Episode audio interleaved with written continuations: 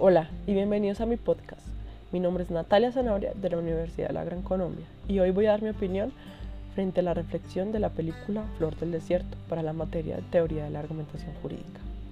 Comenzaré por decir que Flor del Desierto es una cinta dirigida por Cherry Horman que se centra en la historia real de Haris Daray, una niña nacida en 1965 en la región de Hayo, en Somalia quien pasa de ser una cuidadora de cabras a las grandes pasarelas de moda en el mundo. Sin embargo, Flor del Desierto, más allá de ser un film que se encuentra al borde de verse como un cuento de hadas, es finalmente una denuncia social que va más allá de una mujer nómada que se escapa de las garras de la inflexible tradición de su pueblo.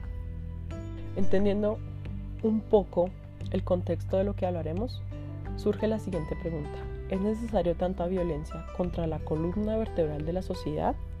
Y es que desde los inicios de la humanidad, la mujer es el pilar de la familia, lo que a su vez significa el pilar de la sociedad.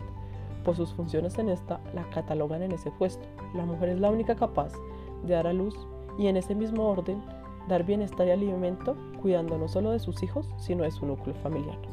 Esto en el principio de los tiempos, que ha cambiado ahora con la modernidad. En la modernidad ellas cumplen la misma función y muchas varias más, las mismas que algunos hombres también desempeñan.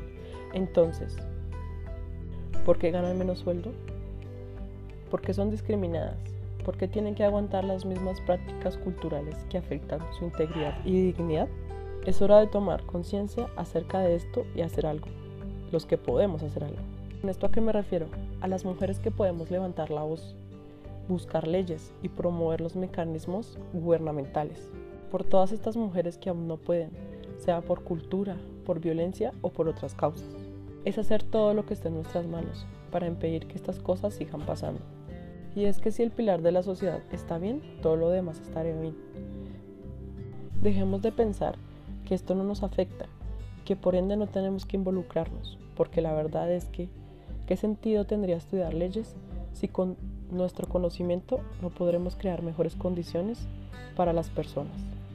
Y con esto hago una crítica aquellos y aquellas que piensan que el lenguaje inclusivo, salir desnudos ofendiendo y agrediendo a hombres, pensar que luchar por la mujer es, defender, es defenderse desde dejarse el pelo en las axilas y que con esto están cambiando el mundo, perdonen la expresión, pero esto son estupideces y lo peor, creadas por mujeres que nunca han sufrido auténtica violencia de género. Con esto último que diré, doy por terminada mi opinión.